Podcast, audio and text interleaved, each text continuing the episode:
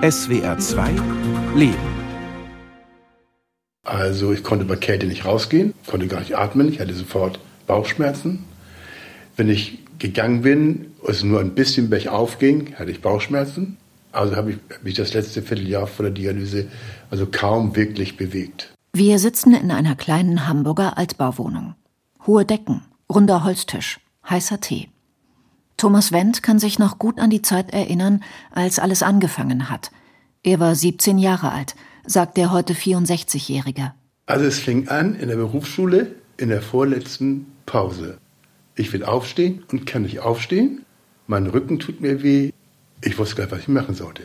Habe den Unterricht noch zu Ende gemacht, bin dann nach Haus gefahren, bin dann zur Hausärztin rüber.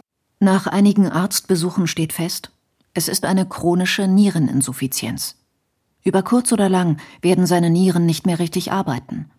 Irgendwann drohe eine Vergiftung des Körpers und dann brauche er eine künstliche Blutwäsche, eine sogenannte Dialyse oder eine Spenderniere.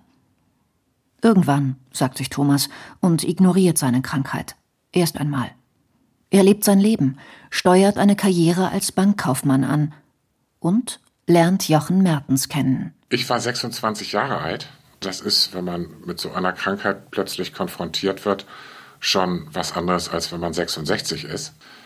Und er war 30 und plötzlich erzählt er mir, dass er schwer krank ist.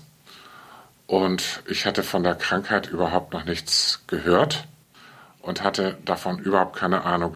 Sie ziehen in eine gemeinsame Wohnung. Thomas Gesundheitszustand verschlechtert sich. Zu häufigen Bauchschmerzen und Erschöpfungszuständen kommen Bluthochdruckattacken. Er muss zur Dialyse. In einem Training lernt er, wie er sie selbst im Krankenhaus durchführen kann. Dreimal in der Woche, für jeweils fünfeinhalb Stunden. Was die Krankheit genau bedeutet, hat ihn zu diesem Zeitpunkt weniger interessiert, erzählt er. Er habe die Ärzte auch nicht danach gefragt. Er habe das alles nicht an sich herangelassen, und damit sei er gut klargekommen. Jochen überhaupt nicht. Der Autor und Journalist will alles genau verstehen. Wenn du es nicht verstanden hast, ist das eine ungeheure Abhängigkeit, in die du reingerätst. Also es ist eine tödlich verlaufende chronische Erkrankung, ähm, die du unterbrechen kannst durch Dialyse oder recht gut therapieren, behandeln kannst durch eine Transplantation. Das ist das eine. Das zweite ist, du hast überhaupt nicht verstanden, wie lang sind denn eigentlich die Wartezeiten auf ein Spenderorgan? Wie lange muss man das durchhalten, diese körperliche Schwäche auch? Das ist ja nicht so, dass an drei Dialysetagen, Montag, Mittwoch, Freitag, der Patient völlig gut drauf ist. Ganz im Gegenteil. Der ist richtig geschlaucht von der Dialyse. Da gab es richtig Druck zu Hause, weil ich wollte es nicht wissen. Jochen wollte alles wissen. Und dann haben wir einen Beratungstermin gehabt bei einem Arzt und der hat dann sozusagen den entscheidenden Satz gesagt. Ich übernehme den Part von Herrn Wendy, erkläre mal, wie er denkt und beantworte Ihre Fragen. So wurde das erste Mal sozusagen etwas erklärt und ich habe auch etwas verstanden. Und habe mich sehr gewundert, wieso, was weiß der Arzt alles von dem, was in meinem Kopf ist. Thomas Wendt ist sachlich pragmatisch. Jochen Mertens sehr emotional. Er kann nicht nachvollziehen, dass Thomas zu seiner Dialyse geht wie zu einem Kontrolltermin beim Zahnarzt. Jochen sorgt sich um Thomas, hat Angst um ihn. Gleichzeitig will er als junger, gesunder Endzwanziger auch ein spontanes, unbefangenes, gemeinsames Leben. Schwierig, erklärt Thomas. Es gab darüber ja auch mal bei uns so eine Art Diskussion. Da habe ich einmal zu ihm gesagt, du kannst gehen, ich kann nicht aus meinem Körper. Und er muss entscheiden, ob er das mitmacht oder nicht. Er will es mitmachen und nimmt sich in der ersten Zeit zurück, erzählt Jochen. Auf Dauer unmöglich. Immer wieder gibt es Streit, aufgrund der Angst- und Drucksituation. Der Alltag ist nicht leicht. Also Thomas sagt, wenn er krank ist, möchte er gern aufstehen. Ja, dann kann er nicht schlafen, dann schläft er eben halt nicht. Dann möchte er gern aufstehen, ein bisschen Fernsehen gucken, wieder sich ins Bett legen. Entweder schläft er ein oder er schläft nicht ein. Wenn er nicht einschläft, steht er wieder auf, geht an den Kühlschrank, liest ein bisschen was, guckt ein bisschen Fernsehen, legt sich wieder hin. Spätestens dem dritten Mal stehe ich auch senkrecht im Bett. Was ist denn los? So. So kann sich das also gegenseitig hochschaukeln. Die Krankheit macht sich breit in Thomas und auch in Jochens Leben. Ist Thomas krank, fährt auch Jochen runter. Geht es Thomas gut, dann muss es auch Jochen gut gehen, denn jetzt gilt, gemeinsame Zeit zu nutzen. Also da gab es auch ziemliche Auseinandersetzungen zwischen uns und wir haben dann gemerkt, dass es schlecht ist, in so einer Zwei-Zimmer-Wohnung zusammenzuleben.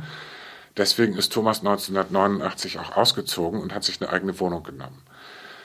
Und das machen viele Paare, in denen einer schwer krank ist dass der Patient einen Rückzugsort hat, wo er wirklich auch mal einen Tag einfach nur für sich sein kann. Und ich kann dann hier in meiner Wohnung schalten und walten und muss mich nicht zu 100 Prozent anpassen.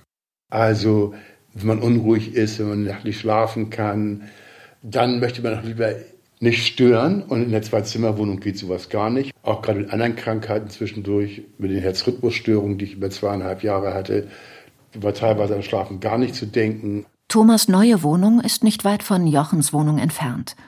Sie bleibt trotzdem der Lebensmittelpunkt der beiden. Fühlt sich Thomas nicht wohl, zieht er sich in seine Wohnung zurück. Das ist bis heute so geblieben, erzählen die beiden.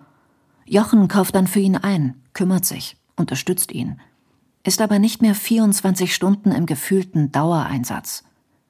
Jochen erobert sich ein wenig eigenes Leben zurück – doch die Angst um Thomas weicht nicht von seiner Seite. Am 19. Juni 1989 soll sich das Leben ändern, erinnert sich Jochen ganz genau. Das Telefon klingelt um 22.40 Uhr. Die haben für dich.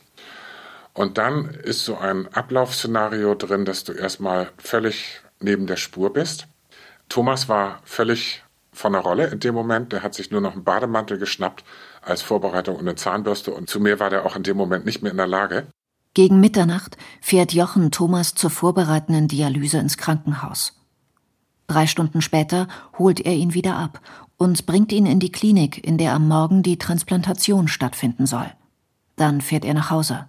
Und ich kann mich noch genau an das Gefühl erinnern, der Berufsverkehr fing gerade so wieder an und ich dachte, mein Gott, du bist hier so zwischen Leben und Tod und karst hier nachts durch die Gegend, um diese für mich damals Leben- und Tod-Operation. Also es war für mich einfach nur dramatisch. Ich kann das gar nicht so genau beschreiben. Und dieser beginnende Berufsverkehr nimmt so überhaupt keine Rücksicht auf dein Schicksal, ja? Die Transplantation ist erfolgreich. So nach und nach versteht Jochen, dass es nicht um die eigentliche Operation geht, sondern auch um die Tage und Wochen danach wo es darum ging, wie wird die Niere vom Körper angenommen, wird sie durchblutet, scheidet sie Urin aus, wird sie möglicherweise abgestoßen, kann die Abstoßung medikamentös in den Griff bekommen werden. Das habe ich nur so am Rande mitbekommen. Alles funktioniert. Thomas fühlt sich meist gut und Jochen ist sorgenfrei. Gemeinsames Kochen läutet häufig einen gemütlichen Abend ein, so wie heute. Thomas steht am Herd und schwenkt Butter in der Pfanne. Jochen arbeitet zu. So eine oder so eine kann ich nicht sehen. Die kleinere.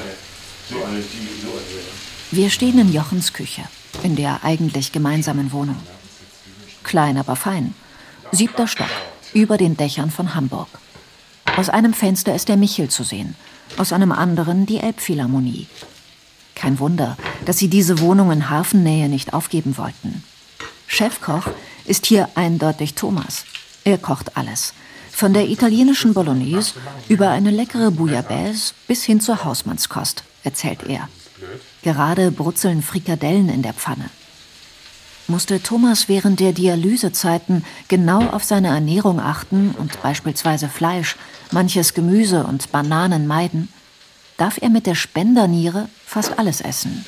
Also gar nicht essen darf ich Grapefruit, weil in Grapefruit etwas ist, was die Medikamente gegen die Abstoßung sozusagen neutralisieren würde. Bis auf Grapefruitsaft darf Thomas alles trinken. In Dialysezeiten musste er sehr auf die Trinkmenge achten, erzählt Jochen, weil jede Flüssigkeit eingespeichert wurde. Und das ist nicht gut für die Blutgefäße. Du kriegst es aber nur durch die Dialyse raus. Das heißt, stell dir vor, ähm, es ist Sommer und du hast Durst und möchtest viel trinken und der Dialysepatient darf es nicht. Dann bin ich also teilweise rausgegangen, habe mir aus dem Kühlschrank ein Glas Wasser geholt, habe das in der Küche getrunken, bloß nicht in der Wohnung. Ja? Also da ist man schon so, um den anderen jetzt nicht zusätzlich zu belasten, so dass man möglichst außerhalb seines Sichtfeldes, ich meine, er kriegt ja eine, die Geräusche auch mit, Aber äh, das Disziplinierteste bei Dialysepatienten oder das, was am meisten Disziplin erfordert, äh, das ist, dass sie ihre Trinkmenge richtig reduzieren müssen. Thomas geht alle vier Wochen zur Kontrolluntersuchung. Die Werte werden schlechter. Nach nur einem Jahr. Jochen ist schockiert. Damit habe er nicht gerechnet. Noch ein bis zwei Jahre Restlaufzeit der Niere, heißt es. Seine Angst ist zurück.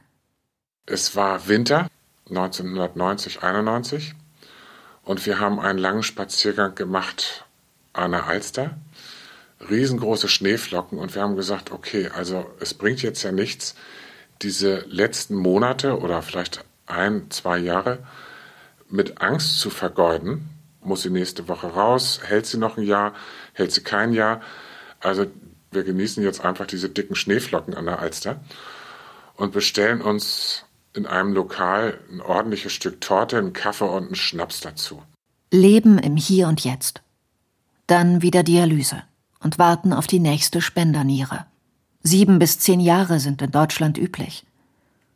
Thomas und Jochen sind ein eingespieltes Team. Ihre zwei Wohnungen schaffen Freiraum, aber auch Nähe. Sie begegnen sich nicht als Rundumkümmerer und leidender Patient, sondern als Partner auf Augenhöhe. Thomas lernt, sich mit seiner Krankheit auseinanderzusetzen. Und Jochen versucht, seine Angst in Schach zu halten. Eines Tages im April 2001 klingelt zu Hause das Telefon. Jochen und Thomas sitzen zu dieser Zeit mit Freunden in einem Restaurant in Kliniknähe. Und als wir so gegen halb ein Uhr nachts nach Hause kamen, war der Anrufbeantworter voll mit Anrufen aus der Dialysestation. Herr Wendt, melden Sie sich bitte, wir haben eine Niere für Sie. Dann gab es noch einen letzten Anruf.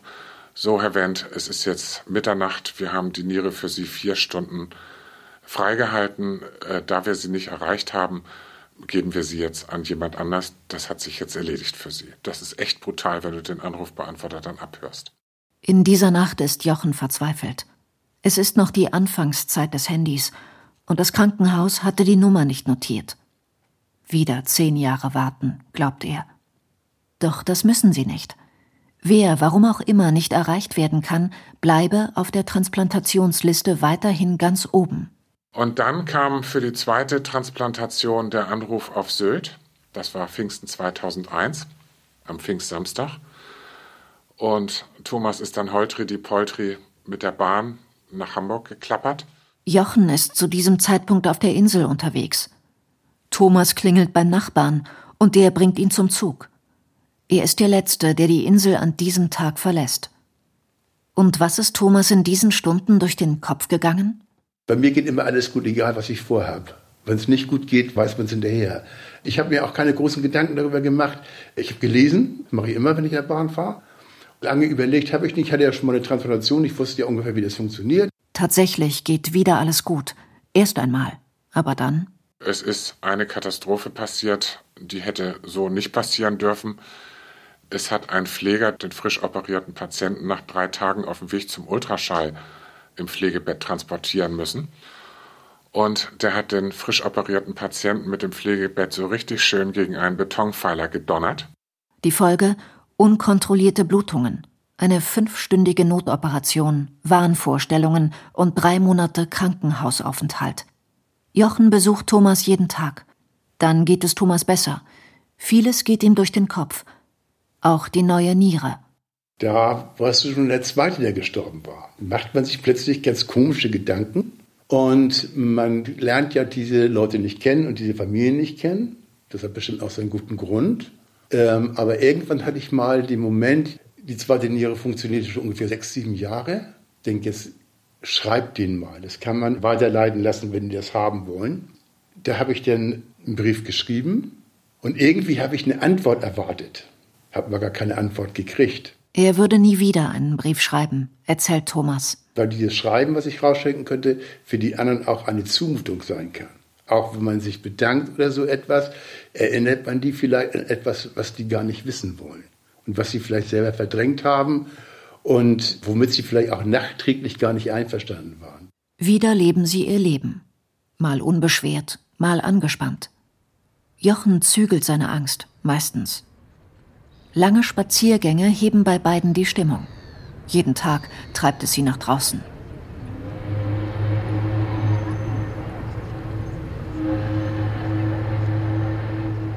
Es ist Samstagnachmittag. Gerade sind sie an den Landungsbrücken unterwegs, sitzen auf den Stufen, schauen auf die großen Schiffe und beobachten, wie Barkassen Touristen über die Elbe schippern. Hier am Hafen kommt Fernweh auf.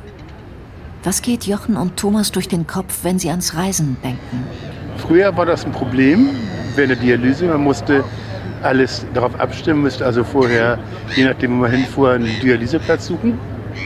Ist natürlich auch im Urlaub nicht schön, wenn man nur äh, drei, vier Tage hat und jeden zweiten Tag wieder an die Dialyse muss.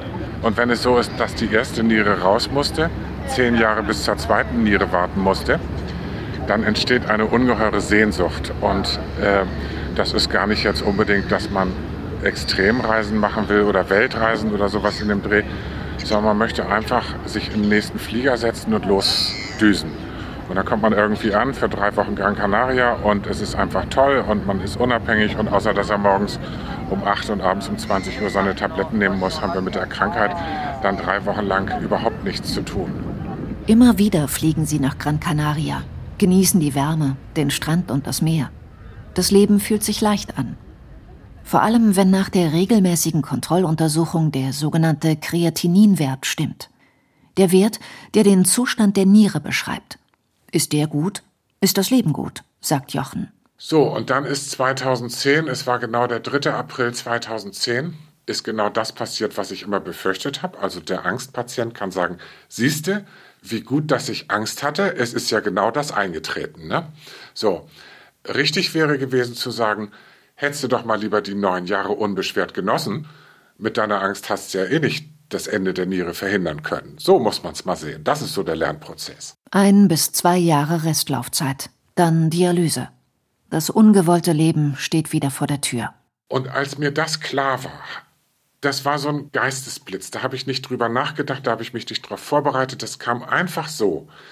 Ich habe einfach nur in der Sekunde gedacht, Moment mal, wenn ich Thomas theoretisch, ob das praktisch geht, stand ja überhaupt nicht fest, aber wenn es theoretisch möglich ist, ihm eine Niere zu spenden, und ich habe ja keine großen gesundheitlichen Einschränkungen davon. Ich kann ja mit einer Niere gut weiterleben. Wir waren spazieren an der Außenalster. Wir hatten völlig andere Themen, haben wir geredet und plötzlich stoppen wir, guckt mich an und sagt, ich spende dir die Niere. Ich wusste gar nicht, was ich sagen sollte. Ich habe nichts gesagt. Gar nichts. Nicht im Hals gefallen, oh toll und Jubel nicht. Ich habe mir gedacht, um Gottes Willen, was ist das denn jetzt? Denn ich habe nie daran gedacht, irgendwie eine Lebensspende zu bekommen. Zehn Monate grübelt Thomas. Darf er dieses große Geschenk annehmen? Was ist, wenn Jochen plötzlich Angst vor seiner eigenen Entscheidung bekommt, aber sich durch die Zusage verpflichtet fühlt? Was bedeutet das für Jochens Gesundheit?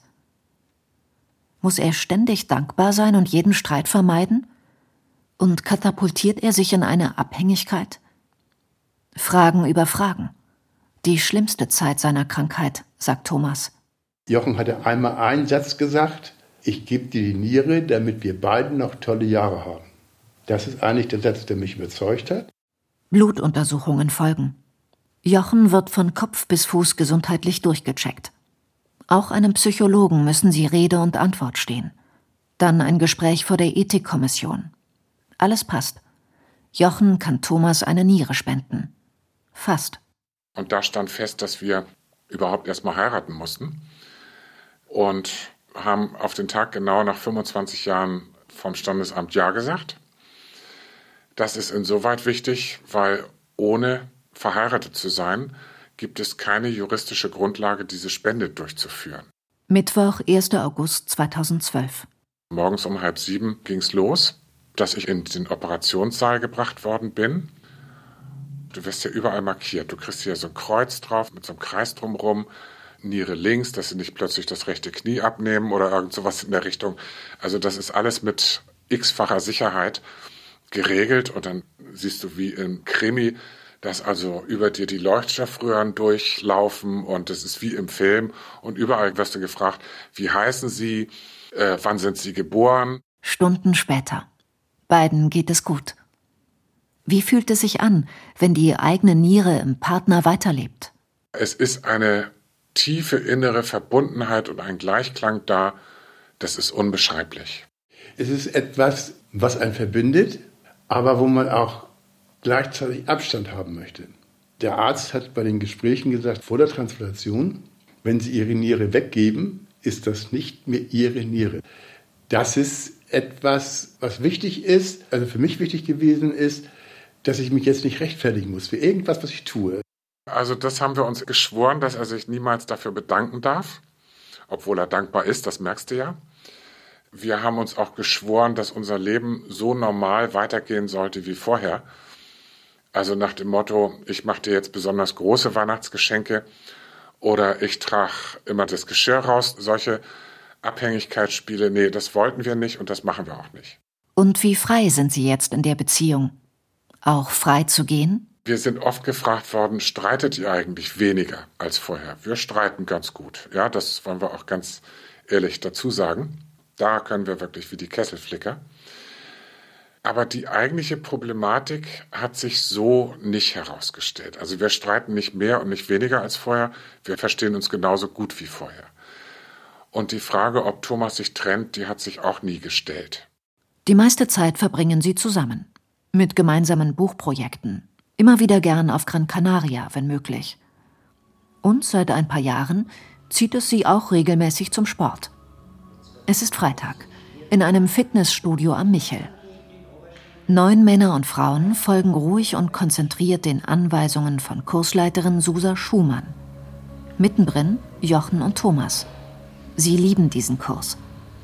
Yoga-Gymnastik sei Entspannung pur. Jedenfalls hinterher, schwärmt Thomas, als die Stunde zu Ende ist. Und wie fühlt er sich jetzt?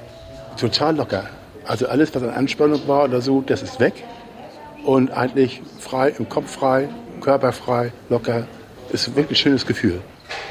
Auch Susa Schumann freut sich, dass die beiden immer wieder auf der Matte stehen.